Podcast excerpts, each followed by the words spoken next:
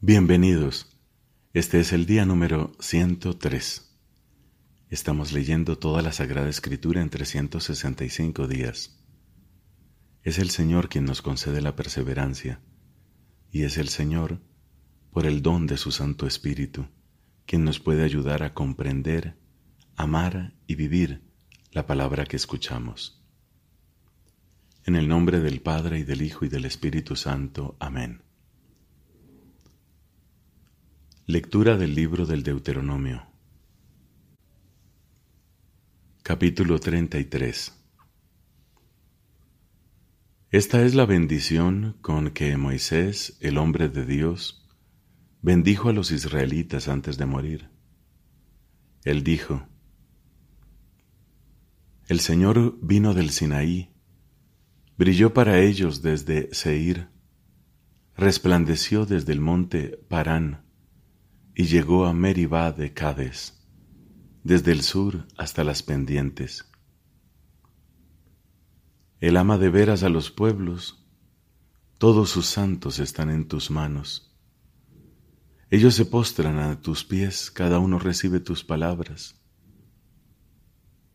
Moisés nos prescribió una ley, que es la posesión de la asamblea de Jacob. Y hubo un rey en Yesurún, cuando se reunieron los jefes del pueblo junto con las tribus de Israel. Que viva Rubén y no muera, aunque sus hombres sean pocos. De Judá dijo lo siguiente, Escucha, Señor, la voz de Judá, y reintégralo a su pueblo. Él se defenderá con su mano y tú serás una ayuda contra sus adversarios dijo acerca de Leví, que tu Tumim y tu Urim estén con tu hombre de confianza, el que pusiste a prueba en Masá y por quien litigaste junto a las aguas de Meribá, el que dijo de su padre y de su madre, no los he visto, el que no reconoció a sus hermanos e ignoró hasta a sus propios hijos, porque ellos observaron tu palabra y mantuvieron tu alianza. Ellos enseñan tus normas a Jacob y tu ley a Israel. Hacen subir hasta ti el incienso y ofrecen el holocausto en tu altar. Bendice, Señor, su valor y acepta la obra de sus manos. Castiga las espaldas de sus agresores y que sus enemigos no se levanten más. Dijo acerca de Benjamín. El amado del Señor habita seguro junto a aquel que lo protege constantemente y habita entre los flancos de sus colinas. Dijo acerca de José, que el Señor bendiga su tierra con el más excelente don del cielo, el rocío, y con el océano que se extiende por debajo, con los mejores productos del sol, y los brotes más escogidos de cada lunación, con las primicias de las montañas seculares y la riqueza de las colinas eternas, con la fecundidad de la tierra y con su plenitud, y con el favor del que mora en la zarza. Que todo esto descienda sobre la cabeza de José, sobre la frente del consagrado entre sus hermanos. Él es un toro primogénito, a él la gloria, sus cuernos son cuernos de búfalo, con ellos embiste a los pueblos hasta los confines de la tierra. Así son las decenas de miles de Efraín, así son los millares de Manasés. Dijo acerca de Zabulón, Alégrate, Zabulón, de tus salidas, y tú, Isaacar, en tus carpas. Ellos convocan a los pueblos en la montaña, donde ofrecen sacrificios legítimos, porque disfrutan de la abundancia de los mares y de los tesoros ocultos en la arena. Dijo acerca de Gad, Bendito sea el que abre campo libre a Gad, tendido como una leona, despedaza el brazo y también la cabeza. Él se atribuyó las primicias, porque allí estaba reservada la porción de un jefe. Él vino con los jefes del pueblo, ejecutó la justicia del Señor y sus juicios en favor de Israel. Dijo acerca de Dan. Dan es un cachorro de león que se abalanza desde Basán. Dijo acerca de Neftalí. Neftalí, saciado de favor y colmado de la bendición del Señor, toma posesión del oeste y del sur. Y dijo acerca de Aser, bendito sea Aser entre todos los hijos, que sea el favorito de sus hermanos y que bañe sus pies en aceite, que tus cerrojos sean de hierro y de bronce, y tu poder dure tanto como tus días. Y Esurún, no hay nadie como Dios que cabalga por los cielos para venir en tu ayuda y por las nubes lleno de majestad. El Dios de los tiempos antiguos es un refugio, y sus brazos obran desde siempre aquí abajo. Él expulsó a tus enemigos delante de ti y ordenó, extermina. Así Israel habita seguro, la fuente de Jacob en un lugar apartado, en una tierra de trigo y de vino, cuyo cielo destila rocío. Dichoso tú, Israel, ¿quién es como tú, pueblo salvado por el Señor? Él es tu escudo protector, tu espada victoriosa. Tus enemigos te adularán, pero tú pisotearás sus espaldas. Moisés subió de las estepas de Moab al monte Nebo, a la cima del Pisgá, frente a Jericó, y el Señor le mostró todo el país. Galaad hasta Adán, todo Neftalí, el territorio de Efraín y Manasés, todo el territorio de Judá hasta el mar occidental, el Negev, el distrito y el valle de Jericó, la ciudad de las palmeras, hasta Zoar. Y el Señor le dijo, Esta es la tierra que prometí con juramento a Abraham, a Isaac y a Jacob cuando les dije, Yo se la daré a tus descendientes. Te he dejado verla con tus propios ojos, pero tú no entrarás en ella. Allí murió Moisés, el servidor del Señor, en territorio de Moab como el Señor lo había dispuesto. Él mismo lo enterró en el valle en el país de Moab, frente a Bet Peor, y nadie hasta el día de hoy conoce el lugar donde fue enterrado. Cuando murió, Moisés tenía 120 años, pero sus ojos no se habían debilitado ni había disminuido su vigor. Los israelitas lloraron a Moisés durante treinta días en las estepas de Moab. Así se cumplió el periodo de llanto y de duelo por la muerte de Moisés. Josué, hijo de Nun, estaba lleno del espíritu de sabiduría, porque Moisés había impuesto sus manos sobre él, y los israelitas le obedecieron, obrando de acuerdo con la orden que el Señor había dado a Moisés. Nunca más surgió en Israel un profeta igual a Moisés, con quien el Señor departía cara a cara ya sea por todas las señales y prodigios que el Señor le mandó realizar en Egipto contra el faraón, contra todos sus servidores y contra todo su país, ya sea por la gran fuerza y el terrible poder que él manifestó en presencia de todo Israel. Palabra de Dios. Te alabamos, Señor. Fin del libro del Deuteronomio. Salmo número 104 Bendice al Señor, alma mía. Señor Dios mío, qué grande eres. Estás vestido de esplendor y majestad y te envuelves con un manto de luz. Tú extendiste el cielo como un toldo y construiste tu mansión sobre las aguas. Las nubes te sirven de carruaje y avanzas en alas del viento Usas como mensajeros a los vientos y a los relámpagos como ministros.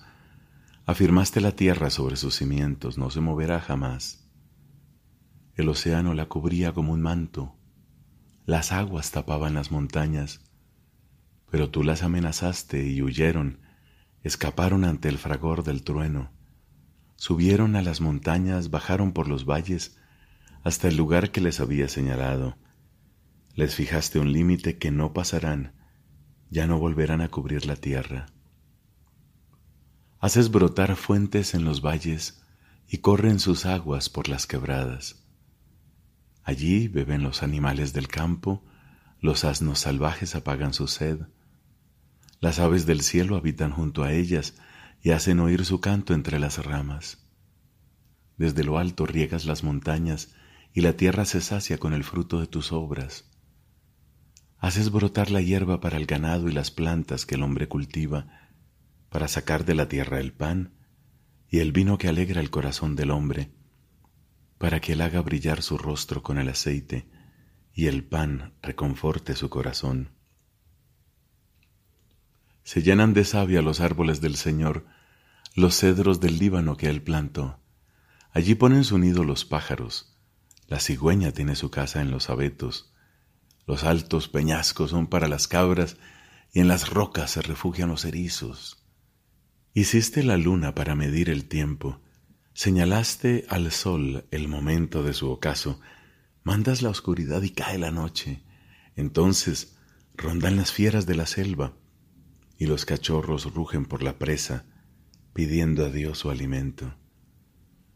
Haces brillar el sol y se retiran, van a echarse en sus guaridas. Entonces sale el hombre a trabajar, a cumplir su jornada hasta la tarde. Qué variadas son tus obras, Señor, todo lo hiciste con sabiduría. La tierra está llena de tus criaturas. Allí está el mar, grande y dilatado, donde se agitan en número incontable animales pequeños y grandes. Por él transitan las naves, y es el leviatán que tú formaste para jugar con él. Todos esperan de ti que les des la comida a su tiempo. Se la das, y ellos la recogen, abres tu mano y quedan saciados. Si escondes tu rostro se espantan, si les quitas el aliento, expiran y vuelven al polvo. Si envías tu aliento, son creados y renuevas la superficie de la tierra. Gloria al Señor para siempre. Alegres el Señor por sus obras. Él mira y la tierra se estremece, toca las montañas y echan humo. Cantaré al Señor toda mi vida. Mientras yo exista, celebraré a mi Dios. Que mi canto le sea agradable y yo me alegraré en el Señor. Que los pecadores desaparezcan de la tierra y los malvados ya no existan más. Bendice al Señor, alma mía, aleluya. Padre, te da gloria a tu Hijo en el Espíritu Santo, como era en el principio, ahora y siempre, por los siglos de los siglos. Amén.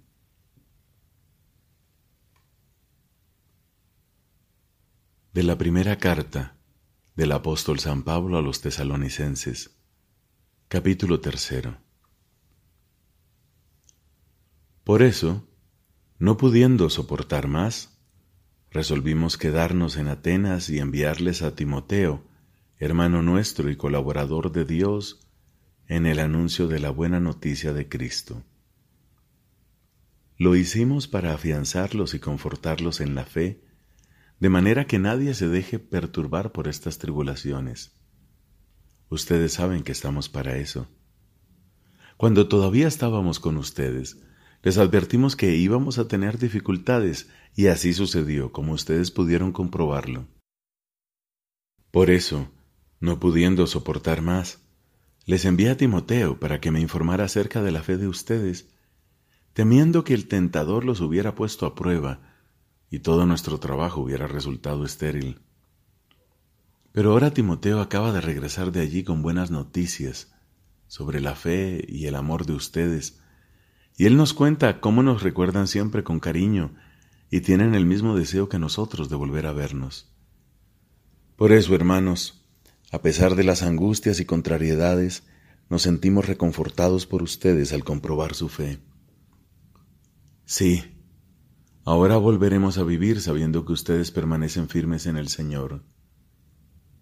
¿Cómo podremos dar gracias a Dios por ustedes, por todo el gozo que nos hacen sentir en la presencia de nuestro Dios? Día y noche Le pedimos con insistencia que podamos verlos de nuevo personalmente para completar lo que todavía falta a su fe. Que el mismo Dios, nuestro Padre y nuestro Señor Jesucristo nos en el camino para ir allí. Que el Señor los haga crecer cada vez más en el amor mutuo y hacia todos los demás, semejante al que nosotros tenemos por ustedes. Que Él fortalezca sus corazones en la santidad y los haga irreprochables delante de Dios nuestro Padre el día de la venida del Señor Jesús con todos sus santos. Palabra de Dios. Te alabamos, Señor. Toda la misión del Hijo y del Espíritu Santo en la plenitud de los tiempos se resume en que el Hijo es el ungido del Padre desde su encarnación. Jesús es Cristo el Mesías. Todo el segundo capítulo del símbolo de la fe hay que leerlo a la luz de esto. Toda la obra de Cristo es misión conjunta del Hijo y del Espíritu Santo. Aquí se mencionará solamente lo que se refiere a la promesa del Espíritu Santo hecha por Jesús y su don realizado por el Señor glorificado. Jesús no revela plenamente el Espíritu Santo hasta que Él mismo no ha sido glorificado por su muerte y su resurrección. Sin embargo, lo sugiere poco a poco, incluso en su enseñanza a la muchedumbre, cuando revela que su carne será alimento para la vida del mundo. Lo sugiere también a Nicodemo, a la samaritana y a los que participan en la fiesta de los tabernáculos. A sus discípulos les habla de él abiertamente a propósito de la oración y del testimonio que tendrán que dar. Solamente cuando ha llegado la hora en que va a ser glorificado, Jesús promete la venida del Espíritu Santo, ya que su muerte y su resurrección serán el cumplimiento de la promesa hecha a los padres. El Espíritu de verdad el otro paráclito será dado por el Padre en virtud de la oración de Jesús. Será enviado por el Padre en nombre de Jesús. Jesús lo enviará de junto al Padre porque Él ha salido del Padre. El Espíritu Santo vendrá. Nosotros lo conoceremos. Estará con nosotros para siempre permanecerá con nosotros, nos lo enseñará todo y nos recordará todo lo que Cristo nos ha dicho y dará testimonio de él. Nos conducirá a la verdad completa y glorificará a Cristo. En cuanto al mundo, lo acusará en materia de pecado, de justicia y de juicio. Por fin llega la hora de Jesús. Jesús entrega su espíritu en manos del Padre, en el momento en que por su muerte es vencedor de la muerte, de modo que, resucitado de los muertos por la gloria del Padre, enseguida da a sus discípulos el Espíritu Santo exhalando sobre ellos su aliento. A partir de esta hora, la misión de Cristo y del Espíritu se convierte en la misión de la Iglesia. Como el Padre me envió, también yo os envío.